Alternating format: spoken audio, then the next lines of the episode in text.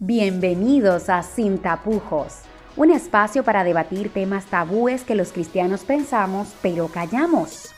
Advertencia. Promovemos un cristianismo para personas reales, sin máscaras, esas como tú y como yo que prefieren ser auténticas. Síguenos en las redes sociales y comparte nuestro contenido. Instagram, YouTube y Spotify. Sin tapujos. Gracias amigos por acompañarnos. En esta semana hablaremos acerca de el método de Cristo para resolver conflictos.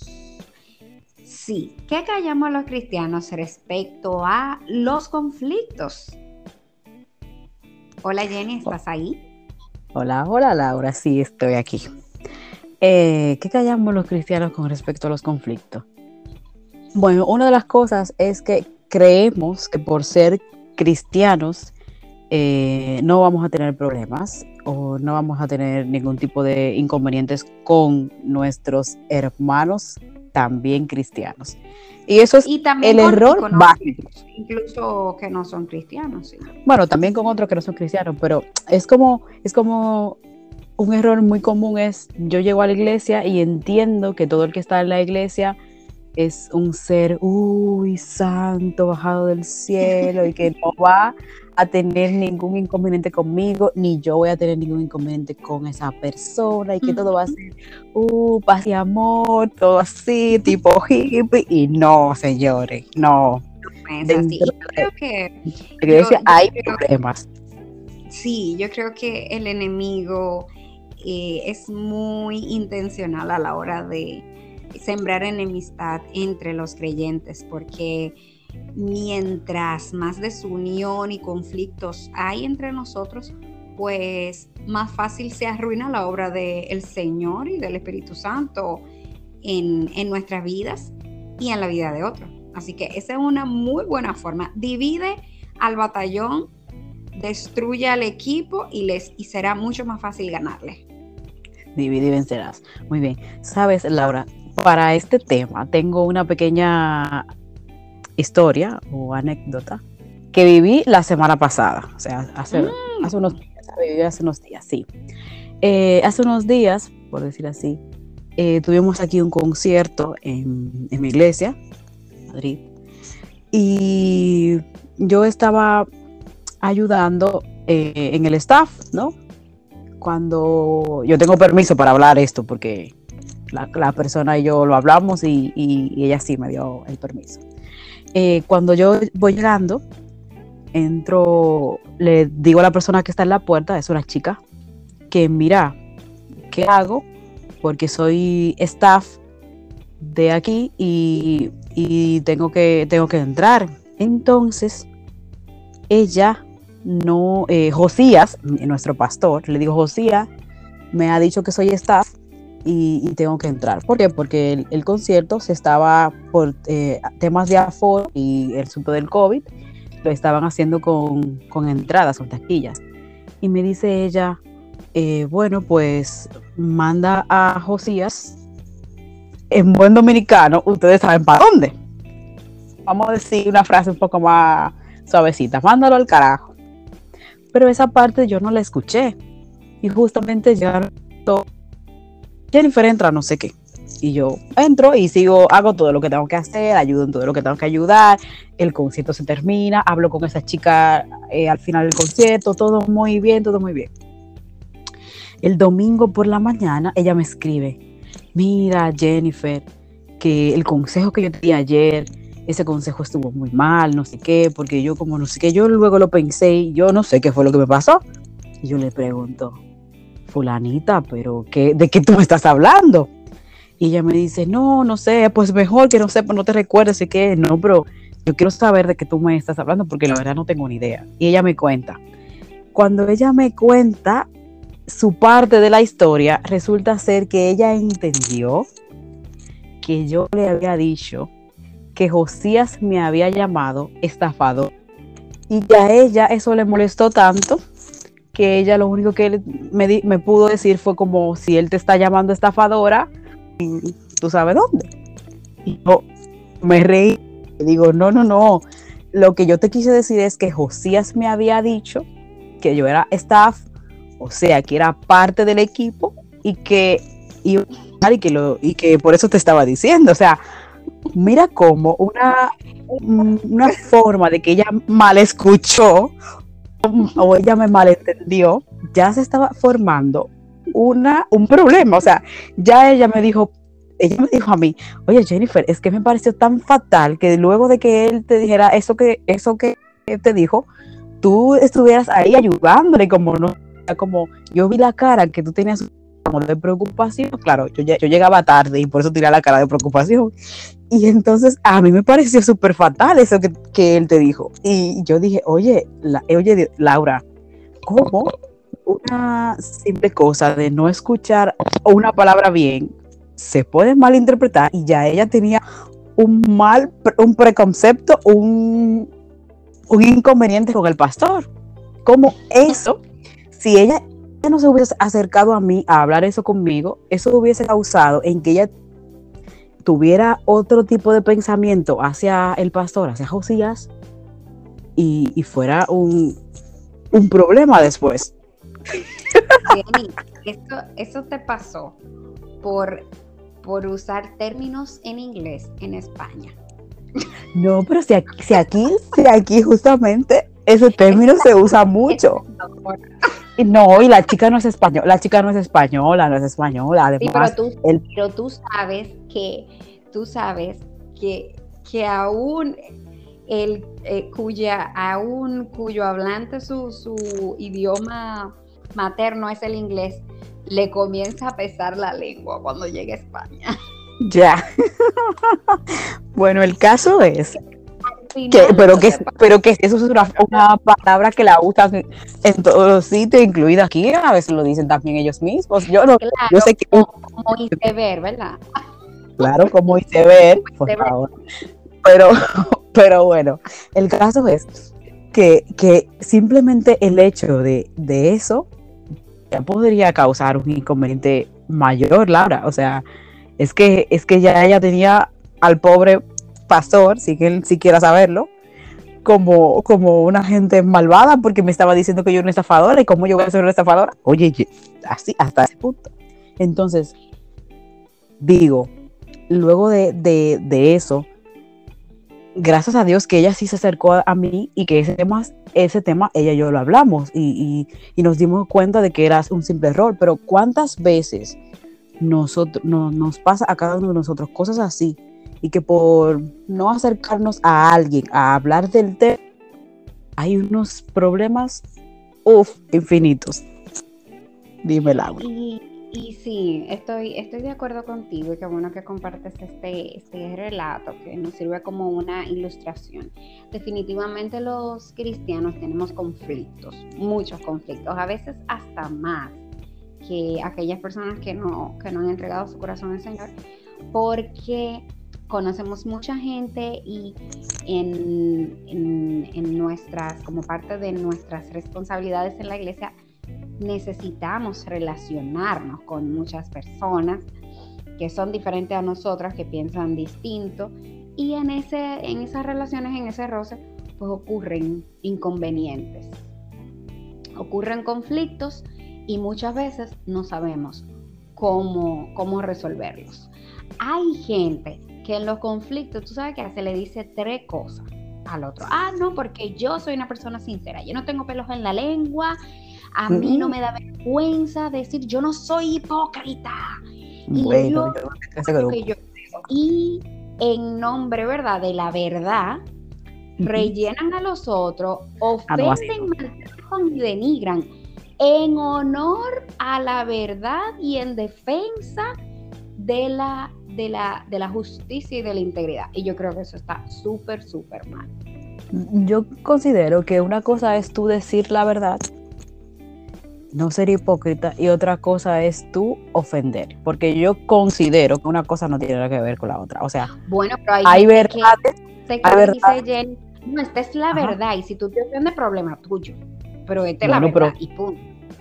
Bueno, ok, yo entiendo que hay verdades que son duras de asimilar, y que son cosas que son un poco fuertes, pero claro, también depende de cómo dices la verdad. No solamente es el hecho de tú decir la verdad, también es el cómo tú dices la verdad.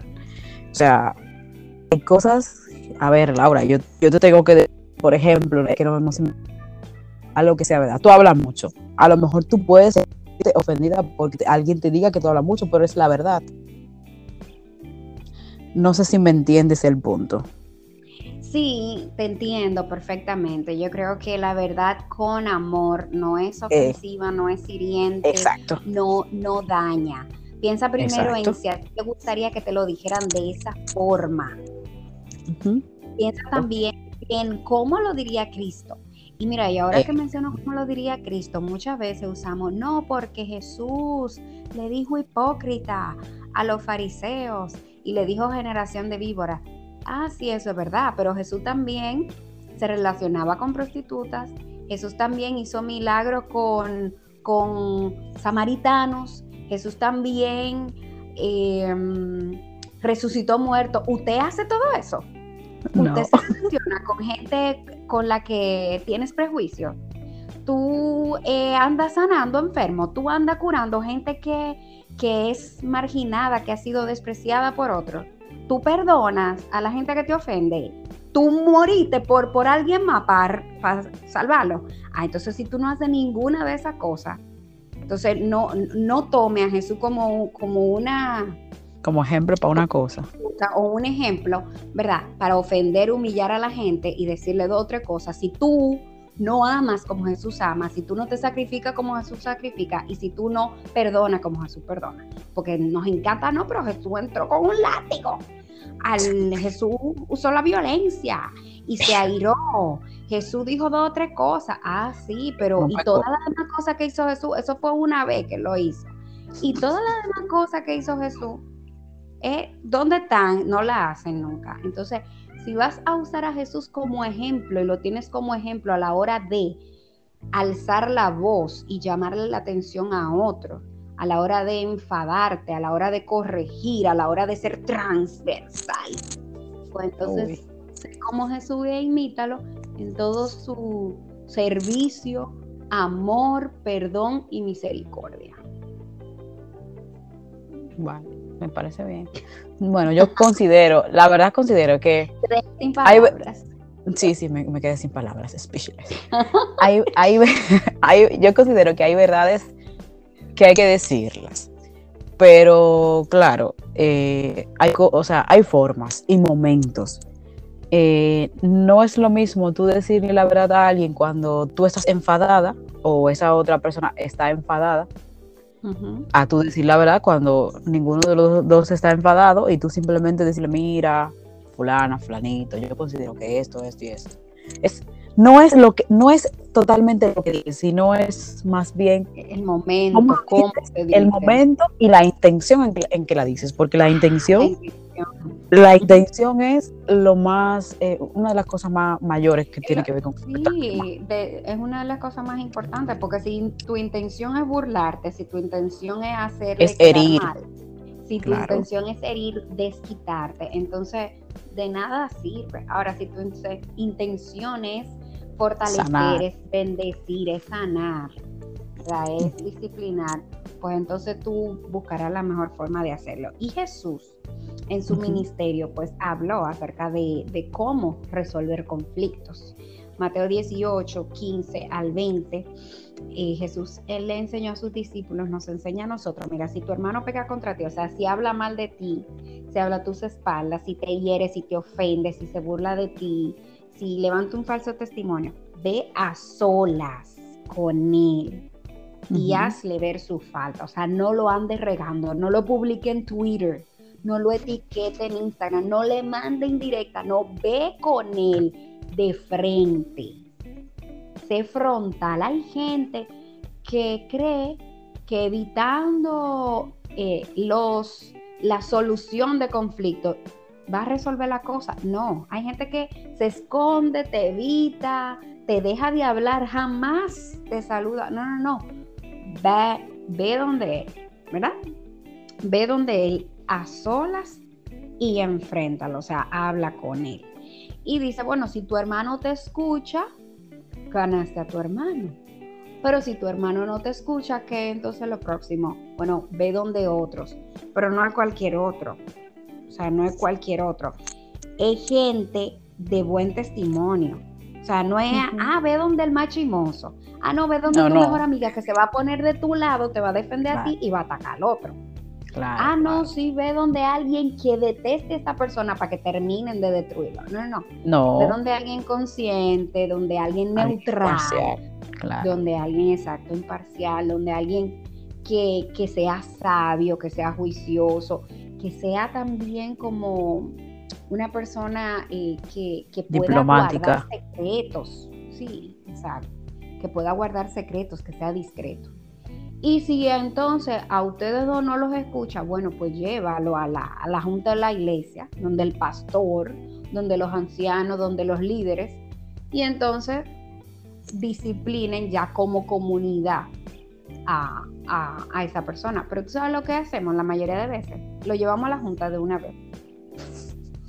Y tú sabes que a mí me causa mucha, o sea, me, causa mucha indignación y tristeza que muchos pastores se presten para esas cosas. En vez de decirle, ya usted habla con él, ya usted agotó el, las etapas. Recursos. Y que hay muchos líderes de iglesia que pierden su tiempo, horas de reunión. Que, que, pudieran ser horas dedicadas a establecer las estrategias para predicar el Evangelio de manera efectiva, eh, cómo se va a manejar las finanzas de manera apropiada en la iglesia, para estar hablando de chisme, de disparate, de que si fulana y mengana no se hablan, de que si fulanito se pintó las uñas de tal color. Ay, la... ¿Sabe? De verdad, eso, eso da vergüenza. Eso me Laura, mira, si yo te cuento algo. Ay, Laura, mira, íbamos a la junta y durábamos cinco horas, Laura, con un solo punto o con dos puntos, hablando de tonterías así. mira, eso sí. El matrimonio de dos hermanos, que tú, tú sabes, qué, qué, qué, qué triste, qué, qué vergüenza. En vez de emplear ese tiempo para, para, analizar las estrategias para predicar el Evangelio, cómo alcanzar a los jóvenes que se nos están yendo de la iglesia, y cómo, cómo llegar a esos hogares donde el Evangelio no ha llegado. Pero no, lo utilizamos ese tiempo, ya tú sabes, y como nos encanta el morbo y como mm. eso pues nos, nos, la sangre nos la pone a... No anima, no, no, no sé, no, nos pone... Uy, nos pone imperativa, vamos a decir así. Eh, sí, entonces la gente pues pasa horas y horas hablando de eso. Y hay iglesias que están, óyeme, enfermas, enfermas porque no porque no utilizan el método de Cristo. Resolver los conflictos en silencio, en anonimato, con la persona que causó el conflicto. Y, tú sabes, quiero agregar. Incluir a terceros antes, ¿verdad? De, de, de hablar directamente con esa persona sin, sin ser sincero, porque muchas veces no somos sinceros. Y otras veces, ¿tú sabes qué hacemos cuando intentamos resolver conflictos? Meter a otro que no están en el problema. O sea, usted fue a hablar con fulano. Si Mengano no está ahí, no meta Mengano y no diga Mengano dijo tal cosa. Mengano no está ahí, usted no puede meter a Mengano. Ese pleito de Mengano. Entonces, muchas, sabes que... muchas veces perdemos el tiempo en cosas como esta. Me parece, estoy totalmente de acuerdo contigo. Tú sabes que otra cosa que yo quiero añadir y agregar es que también hay que ver cuáles son los conflictos que hay o cuáles son los problemas que existen. Porque yo como que siento como que el ser humano eh, tiende como a todo lo que pasa es como un conflicto. O sea, no sé, como que, como que de todo queremos hacer un conflicto si alguien nos, por ejemplo, mira, con, el caso de, de, ese que conté, me gustó mucho la de la chica, porque ella se me acercó y me dijo, mira, yo no te aconsejé bien, yo cometí una falta y, yo, no, yo no creo que te deba decir esto y esto y esto y esto. Y nosotros lo hablamos claramente y sin ningún tipo de, de malintención. Pero para ella quizás eso fue un, un, problema. Pero para, mí, yo, de verdad que yo, yo le tuve que decir a ella, casi rogar, rogarle que me dijera qué fue lo que pasó, porque yo no, no, me di ni siquiera cuenta. Entonces, yo considero que tenemos que ver eh, cuáles son las cosas que nos causan como conflicto y, y, darle la importancia que tiene. O sea, hay algunas cosas que sí tienen importancia y hay otras que deberíamos de restarle la importancia, no perder el tiempo en eso. Eso es uno. Que fulanita me miró de tal forma, en serio. Bueno, ella, ella te miró de tal forma, bueno, a lo mejor te miró de tal forma. Exacto, ya, ya de eso, ya de eso. Está hablando de mí. que hable. Eso te, te resta tu salud, te da cáncer, te enferma de los riñones. O sea, de verdad. Me, gusta mucho el hecho de. Ganita, bueno, pues, ¿qué puede hacer? Tú, sabes otra cosa, me gusta mucho el hecho de también tú hablar con personas y, tú de vez en cuando autocuestionar las cosas que tú dices y haces, porque a veces uno sin querer, sí, o sin querer uno ofende a alguien y uno no se da cuenta. Entonces, yo muchas, muchas veces yo he adoptado eso, que, que por momento hablo con la gente, no sé qué, y si yo siento como que hay algo que yo no dije bien o que o que a lo mejor se pudo malinterpretar o que esa persona quizás sí, voy y le pregunto a esa persona, mira, eh, considero que a lo mejor tal día te, ofendí o, considero que, en tal momento no actué bien, tú me disculpas, eh, yo eso de verdad no quería hacerlo, no sé qué. Y la mayoría de gente me dice eso mismo. Ay, pero mira, yo ni, ni me había dado cuenta, pero mira, ahora que tú lo dices, no, no, no tenía ni la más mínima idea.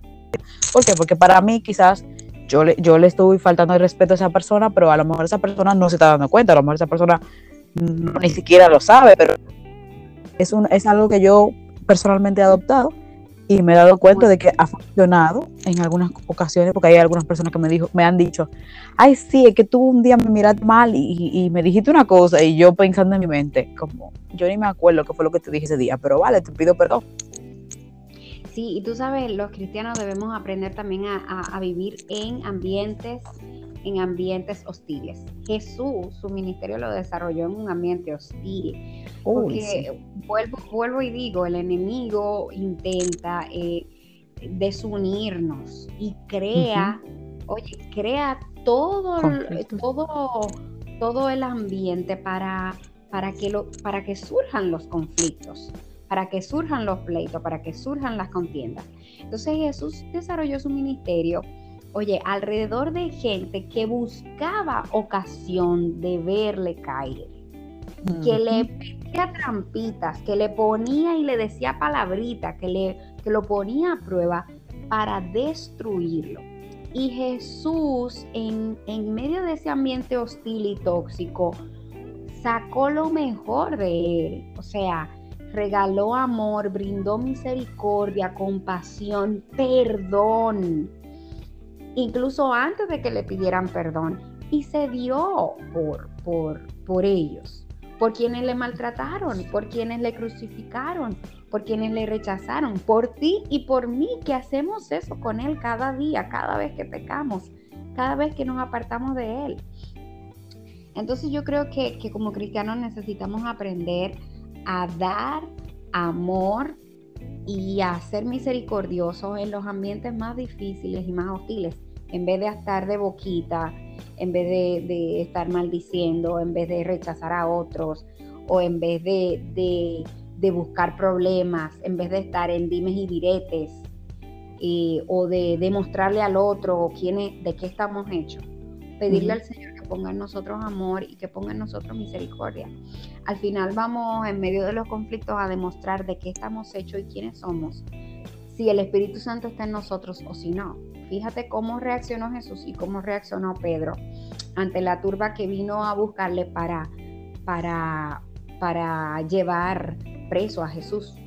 Pedro sacó una espada e intentó decapitar, o sea, cortarle la cabeza a uno de los soldados. Por eso fue que le llevó la oreja, no era que le quería cortar la oreja, era la cabeza. Tenía mala puntería, ¿verdad? ¿Y, Jesús qué hizo? Jesús lo curó. Lo sanó. Entonces, ¿qué tú haces? Tú sacas el, machete, el colín, lo tienes afilado, preparado, lo llevas ahí encima de ti como Pedro para chuan chuan arrancar cabeza desde que alguien viene o, es una amenaza para ti. O tú lo mm. que haces es que con amor sanas las heridas, las heridas de aquellos que son tus enemigos, de aquellos que te hacen mal, de aquellos que, que te ofenden y que te dañan. Esto Oye, en la sociedad en la que nosotros vivimos, que nos invita a hacerle daño a los que nos hacen daño, que nos invita a alejarnos de aquellos que intentan hacernos daño, que nos dice, mira, no es sano que tú perdones, que tú soportes, que tú estés con quien te maltrata. El Señor nos invita, y miren, con esto no estoy hablando de eh, si, si, una persona te ha abusado sexualmente, si una persona maltrato físico en una relación de matrimonio, de noviazgo, qué sé yo. Me refiero a cualquiera que te ha hecho daño. Eh, ¿Qué tan dispuesto tú estás a perdonarlo, a tener misericordia con él? Esto no implica, ¿verdad?, que la relación vuelva a ser la misma. Pero esto implica que tú le des tu perdón y que en vez de causar más problemas, tú tengas misericordia con esa persona y tú perdones a esa persona aun cuando no lo merece o aun cuando no te ha pedido perdón? A mí, para mí, para yo de mi parte terminar, eh, me gusta mucho el hecho de que Dios, Jesús, trataba con los hombres y las mujeres eh, como quien quería hacerles el bien, el bien. Le mostraba mucha simpatía, atendía todas sus necesidades y se ganaba su confianza. Yo considero que cuando tú te acercas a personas de esa forma, es más difícil de que se formen porque las personas ven en ti eh, una persona que no tiene mala, mala intención, tú sabes. Entonces, cuando, cuando sienten que tú a lo mejor le dijiste algo que a ellos le pareció ofensivo o que hiciste algo que a ellos parece ofensivo, te entienden, tú sabes, o sea, es más, es más llevadero que ellos dicen, es que es raro que tal persona haya hecho eso cuando ella nunca se comporta así. Entonces, para mí lo, primordial sería acércate a las personas como quien tú quieras hacerle bien, como te gustaría que te trataran a ti. Y ya si van surgiendo conflictos, entonces óralo y háblalo con esa persona. No sé si tú tienes algo más que agregar. Quisiera finalizar con un texto bíblico que está en el libro de Santiago, el capítulo 4, el verso 1. El apóstol nos pregunta, ¿de dónde surgen las guerras y los conflictos entre ustedes? ¿No es precisamente de las pasiones que luchan dentro de ustedes mismos? Ahorita tú mencionabas que por qué, o te preguntabas por qué hay tanto conflicto entre los cristianos. Y es que definitivamente hay una guerra, hay una lucha espiritual entre nosotros. ¿eh? entre el bien y el mal, se enfrentan cada día, cada día nos enfrentamos a esa lucha. Y si hay un conflicto dentro de nosotros, entonces con más razón habrán conflictos fuera de nosotros, o sea, con las personas que están a nuestro alrededor. Ahora nosotros necesitamos cada día pedirle al Señor que nos dé su Espíritu Santo para que ese conflicto interno que hay en nosotros no, no salga y, y produzca conflicto con otros hermanos